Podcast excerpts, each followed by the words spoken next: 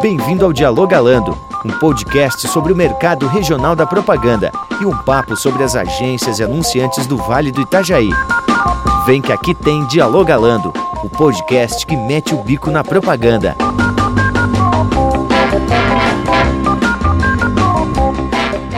Galera, aqui quem fala é a Lara. Eu sou o Ciro. E meu nome é Sabine, e sejam bem-vindos à primeira edição do Dialogalando, um projeto dos alunos do primeiro semestre de Publicidade e Propaganda, onde iremos apresentar a você, publicitário, entrevistas exclusivas com representantes de grandes agências da cidade de Blumenau, quadros e curiosidades sobre a área. Acompanhe com a gente e fique por dentro desse mundo publicitário. Bom, a publicidade hoje em dia é bem conhecida. Mas peraí, como é que tudo isso começou? Então, em resumo, a FURB foi a primeira universidade a oferecer o curso de Publicidade e Propaganda, e na sequência, outras instituições. Na época, eles utilizavam o modo offline de comunicação. O comércio estava em constante desenvolvimento, e Blumenau foi um dos municípios pioneiros na área, com seu auge na década de 1960 e 1970. Isso teve uma influência direta no comportamento publicitário regional, pois foram surgindo mais e mais agências. Então, rádio, jornal, TV foram vistos não apenas como meios de divulgação, mas sim como oportunidade de estudo e, consequentemente, profissionalização. E até hoje, publicidade tem força no mercado por ser uma área tão abrangente e de fácil adaptação. Agora, os caras da agência. Os caras da agência.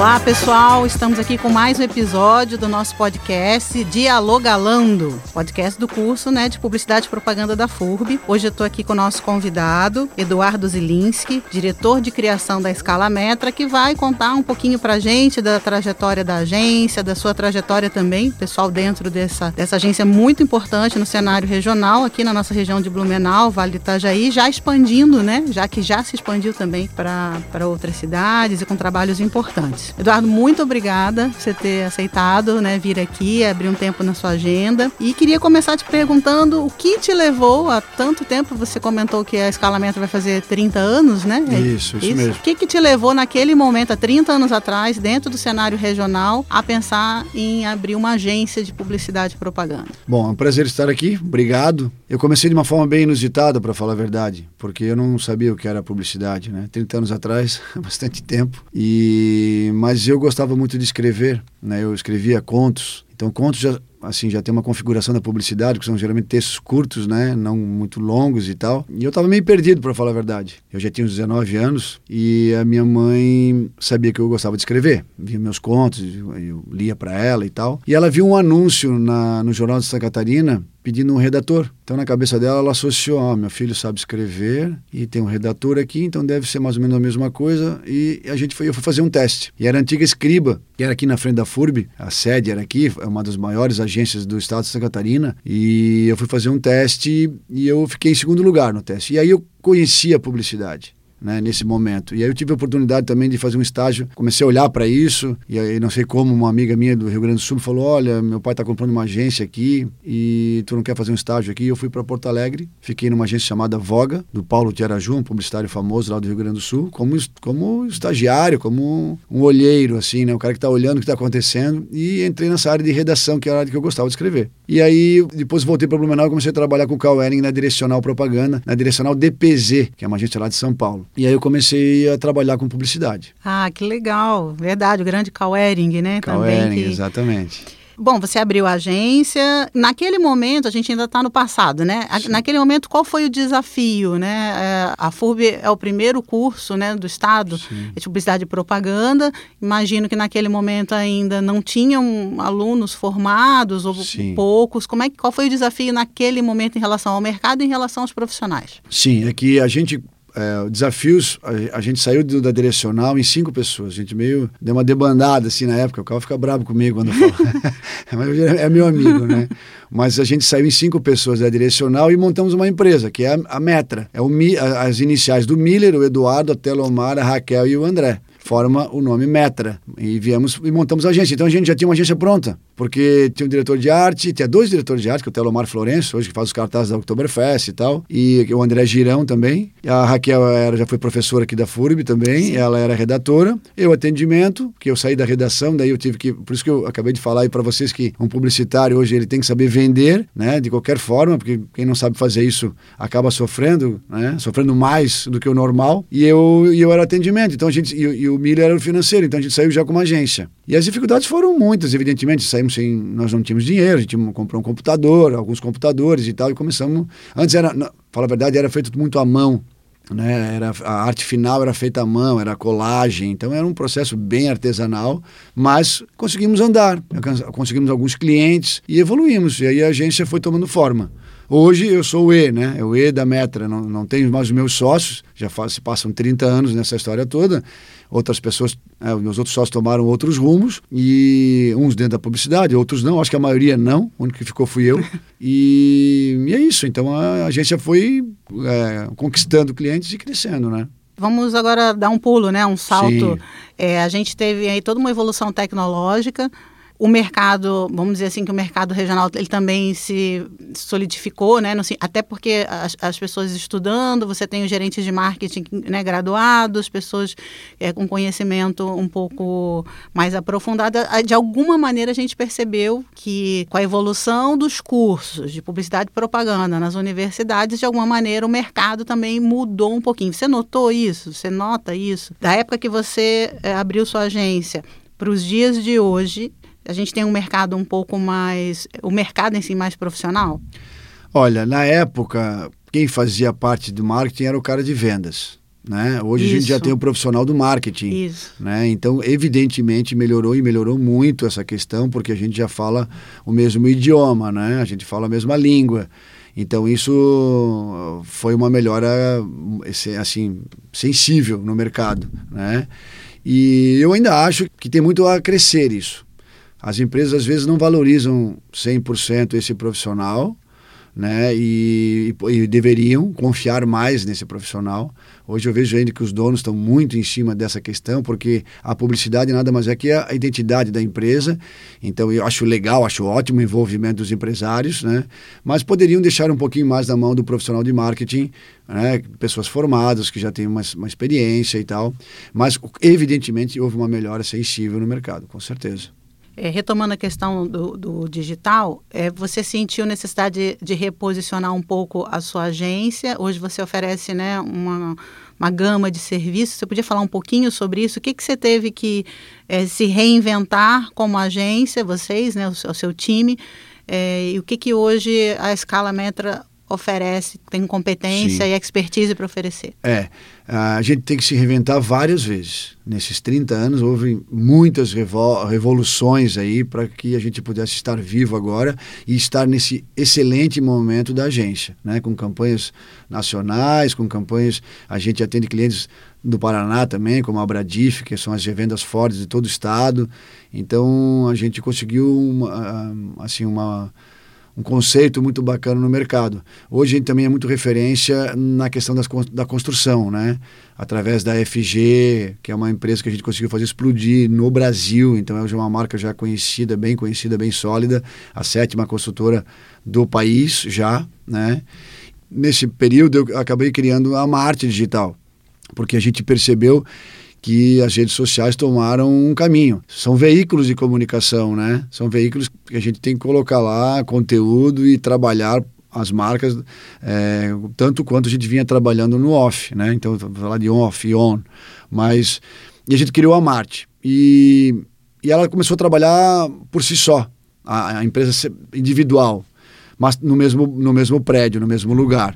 E a gente achou que de, depois de um tempo, e agora esse é o momento, a gente uniu essas equipes. Então, existe a Marte, existe a Escala Metra, mas as equipes, quando vão fazer uma campanha, a gente mistura essas pessoas para que a gente tenha um, um trabalho mais assertivo.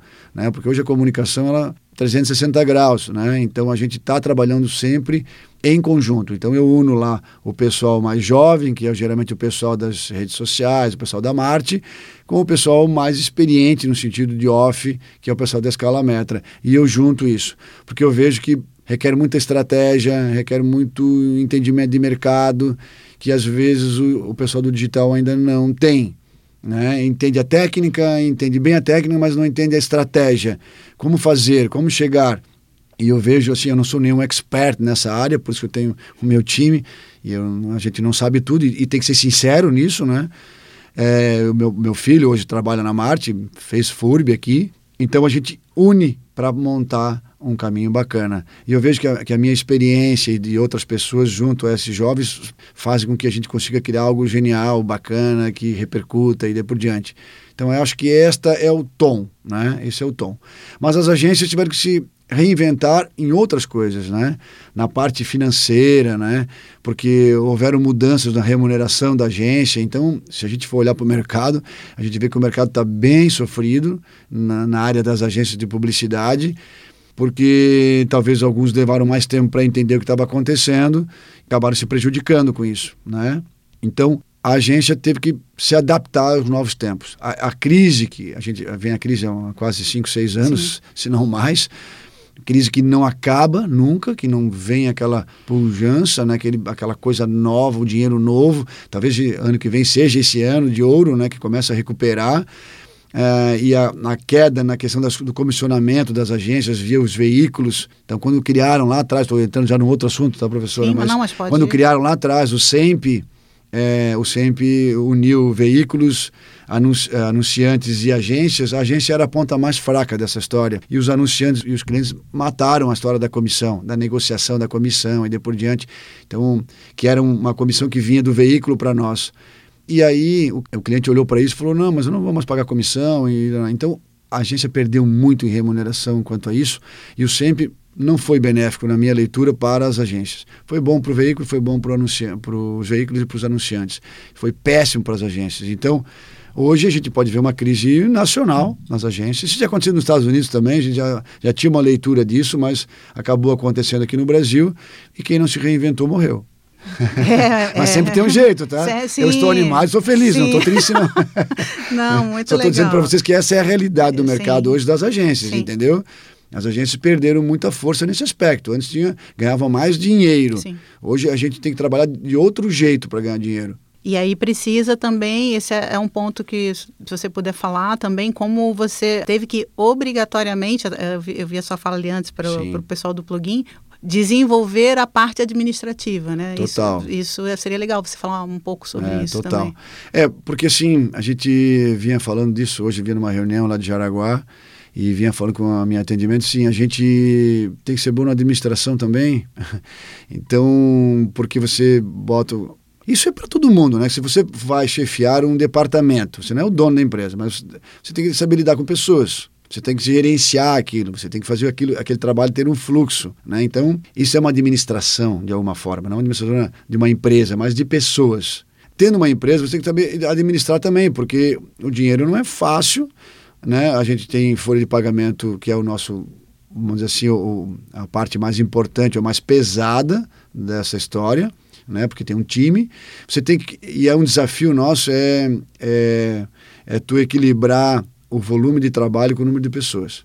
Porque o volume de trabalho às vezes é grande, se você botar muitas pessoas, você tem uma folha de pagamento grande e você não consegue cobrar o que deveria. Então é complicado, não é, não é fácil a matemática, tá? Mas é possível, né? Tem jeito e eu acho que o que é importante nessa história é você ter um trabalho de ponta e ser referência para que as pessoas te contratem. Se você consegue cobrar mais caro, ou pelo menos cobrar o preço justo, e, e ter bastante trabalho na mesa também para poder seguir, seguir em frente, né? Legal. Vamos retomar de uma forma um pouquinho mais pontual o seu case que você considera, você já falou um pouquinho, mas agora para talvez explanar um pouco melhor o seu case de sucesso.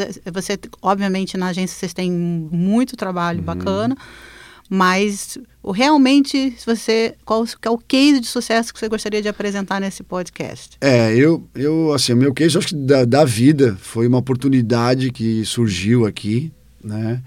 E que eu não deixei escapar.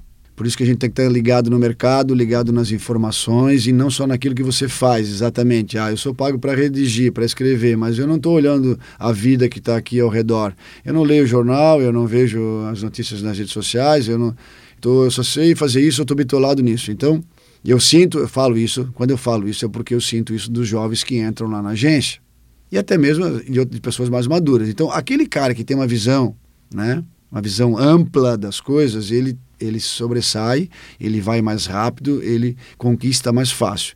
Então, eu vou falando isso porque como eu, eu vou falar da minha campanha vamos dizer assim, a, minha, a, campanha mais forte que eu fiz, que mais. Até hoje eu colho frutos ainda, já faz 5, 6 anos que eu fiz a campanha. Vou falar uma campanha de 5 anos atrás. Tem coisas novas, agora maravilhosas, que estão para sair, estão, já saíram, mas eu vou falar dessa. Que foi o seguinte: eu, eu, eu percebi que Balneário Camboriú tinha aparecido muito na mídia. É, na, nas revistas, nos veículos de comunicação e tal. E por que, que tinha aparecido tanto isso? porque um argentino que morava na Praia Brava começou a namorar com a Sharon Stone, que é uma atriz hollywoodiana que estava frequentando o Balneário Camboriú, né? Então eu falei, pô, eu vou pegar essa mulher e vou fazer ela garota propaganda da FG, que era o meu cliente. No primeiro momento todo mundo lá na agência riu, tirava, tá louco, ela não vai fazer, não é bem assim e tal. E eu falei, não, ela vai fazer, eu vou dar um jeito. Eu estava dirigindo, eu estava indo para a praia e eu primeiro, quando eu tive essa ideia, eu primeiro liguei para o cliente. E eu liguei, ó, Jean, tô com essa ideia aqui. Vamos? Ele falou, cara, eu tô saindo de lua de mel, tô no aeroporto, mas falo com meu pai, que é o dono da empresa, vamos fazer. Gostei, adorei, vamos nessa. Então, olha lá, o cliente também, ousado, não sabia nem quanto custava, quanto ia valer isso, mas achou uma puta de oportunidade e fomos adiante. Então, naquele mesmo momento, eu fiz uma ponte, tá, isso era numa quinta-feira, no sábado de manhã, a Stone estava no showroom da FG. É, entra aquela mulher maravilhosa, loira, grande, cheirosa, e, e a gente começa a conversar com ela, né? Trocar uma ideia, apresentamos o seu Chico, que é o dono da empresa, apresentamos os nossos produtos, o que, era Balneário Camboriú, e ela já estava vivendo isso também, e ela falou, não, eu aceito, ela, era uma, ela é uma empresária também, ela é uma atriz, mas ela é uma empresária. Ela falou, não, eu aceito, legal, converso com o meu empresário Chuck, lá nos Estados Unidos, e afine os, os detalhes e eu, eu, tô, eu tô afim, eu faço. Então, enquanto todas as construtoras estavam olhando para a Sharon Stone para vender um apartamento para ela, eu olhei para a Sharon Stone para ela vender apartamentos para mim. Tem uma diferença gigante nisso. E durante cinco anos ela, ela passou a ser garota propaganda da FG e a FG saiu do anonimato de uma construtorazinha de, de Balneário Camboriú para uma construtora do Brasil. Né? Então, e aí eu levei ela para gravar no, no 27 andar do edifício, e aí foi toda uma loucura. Ela deu, deu uma loucura nela lá, não, quis, não quis gravar. Deu, é, piripaque de, de atriz é, hollywoodiana, mas tudo foi contornado, tivemos que refazer contrato e não sei o quê. E ela gravou, linda, maravil maravilhosa fez as fotos e a gente fez uma campanha de sucesso estrondoso. Então, acho que essa é um marco na minha vida. Terão outros, evidentemente. Não estou abandonando nada, tem muita coisa para entregar ainda. E mas essa campanha foi muito legal, foi muito marcante. E a gente não há quem quem passou pela BR qualquer lugar Isso. vai lembrar eternamente, né? Desse, Exatamente. Dessa mídia exterior com Ex ela. Mídia exterior, televisão, Sim. foi usado nos aeroportos. Tem muita gente que fala, pô, Eduardo, aqui em Curitiba, aqui em São Paulo, que a gente bombou, né? A FG saiu, como eu falei, saiu de uma marca local para uma marca nacional ou até internacional. Né? Porque casou, associou, ela, ela pegou carona, que é uma estratégia também, pegar carona com a imagem de uma atriz mundial. E estava aqui dando sopa, né?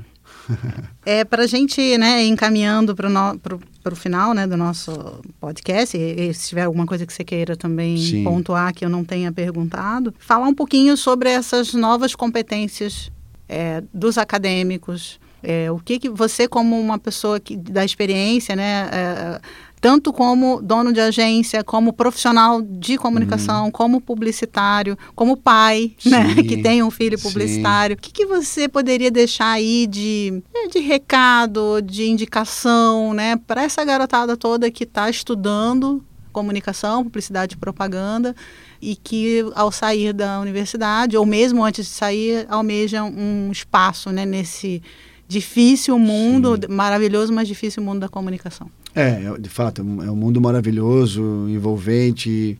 Eu sou apaixonado pelo que eu faço, né?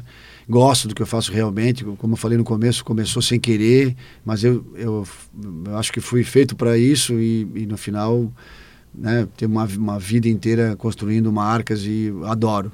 Mas o meu recado é o seguinte: eu, eu sinto, como eu já falei antes, eu sinto muita falta de um preparo, né, de um interesse dos próprios alunos em entender bem como funciona a comunicação e onde, e onde eles querem atuar. Então, às vezes, sai daqui e não sabe muito bem o, o que querem. Dentro do próprio curso, ainda não sabe o que querem. Eu hoje sinto muita dificuldade em contratar um atendimento, por exemplo, um comercial. Porque o cara do atendimento, ele é o cara que tem que entender tudo da agência. Então, ele tem que entender de criação, ele tem que entender de mídia, ele tem que entender de produção e, e aí vai. Então, esse é um profissional raro. Então, hoje eu sou dono da agência, sou diretor de criação, mas eu sou atendimento também, porque eu tenho que ir lá vender. E é legal, eu adoro, adoro. Mas eu sinto falta de ter esse profissional, né? É, o, o, o pessoal do planejamento estratégico também, né? Então, assim, parte criativa, assim, existe espaço para todos. Quem for bom, tiver focado, sabe o que quer e buscar informação, buscar treinamento, buscar cursos e, e, e, e quando for lá falar comigo, falar o que, que tu queres fazer? Ah, eu, não, eu quero ser isso. Eu sou bom nisso, eu posso melhorar nisso. E a gente vai dar espaço, como a gente tem dado para muitos jovens, né, que às vezes começam lá na recepção da agência, várias pessoas começaram na, na recepção da agência para ter um contato dentro da, da, empresa, depois passaram a ser uma produtora gráfica ou até mesmo um atendimento. Isso é que está acontecendo agora na Metra, né, na escala, de a menina começar como produtora gráfica e agora atendimento da agência. Né, porque ela, a parte da produção gráfica também te dá muita, muito conhecimento. Né? Então é isso: foco, determinação, saber o que quer e é, ser humilde. Essa é uma palavra importante porque às vezes vem da, sai achando que sabe fazer tudo, que sabe tudo e não é bem assim. Né? Tem que escutar, tem que aprender, tem que colaborar, tem que fazer parte para poder chegar onde, onde ela quer, onde ela deseja. Né? Então acho que esse é o meu recado. Então tá bom, Eduardo, eu fico muito feliz mesmo, né? é, que você tenha vindo aqui. A gente quer estreitar os laços né, com o mercado, mas assim é, é extremamente importante que a gente tenha essa fala Sim. de quem está aqui há muito tempo, é, das, das, expectativas né, das agências. E acho que você realmente é uma pessoa importante dentro do cenário regional. Não poderia faltar aqui Sim. no nosso Legal. um episódio Obrigado. do nosso podcast. Obrigada mesmo. Valeu. Um abraço a todos aí. Sucesso. E aí, professor? Mete o bico. Estamos aqui com a Vânia, professora de Redação Publicitária 1, e a gente queria fazer uma pergunta com a opinião de professora. Qual a importância que a professora acha da redação publicitária dentro da publicidade? É, a gente pode dizer que não existe publicidade sem texto. Né? Apesar da gente valorizar muito a imagem, e como diz aquele velho ditado, né? uma imagem vale mais do que mil palavras, é, a gente pode perceber tanto nas publicidades mais antigas, como também agora nas redes sociais, que o texto ele é fundamental muitas vezes para a gente também direcionar o entendimento que a gente quer para o nosso receptor final. Ele tira muitas vezes é, entendimentos que podem gerar dúbios e então por isso que ela, que ela é fundamental. E principalmente hoje com redes sociais, novas tecnologias, Uh, a gente vê como a redação publicitária pode auxiliar no, no encontro do cliente com esse público que está na internet. Então, se a gente associar, por exemplo, publicidade com marketing digital, a gente precisa dominar a ferramenta texto para conseguir atingir o nosso público. Então, aqui no curso, nos, nas palestras que a gente tem assistido, a gente tem visto muito sobre esse é, entrelaçamento entre essas duas áreas, principalmente quando a gente está falando de ranqueamento no Google, é, Google Ads. Então, tudo isso está relacionado com esse domínio da redação. E aí, quando a gente está falando de redação publicitária, a gente está falando da base, que é esse conhecimento sobre a linguagem, que pode ser é, trazido para essa nova realidade. Um sábio certa feita disse: Ah, a voz do publicitário é a voz do povo. A pressa é inimiga do briefing. Ou melhor, o briefing é o inimigo da pressa e da perfeição também. Dialogalando em Provérbios. Já diziam os antigos sábios: Deus dá jobs a quem cedo madruga. Esse case é sucesso. Essa é a sacada. É prêmio com certeza.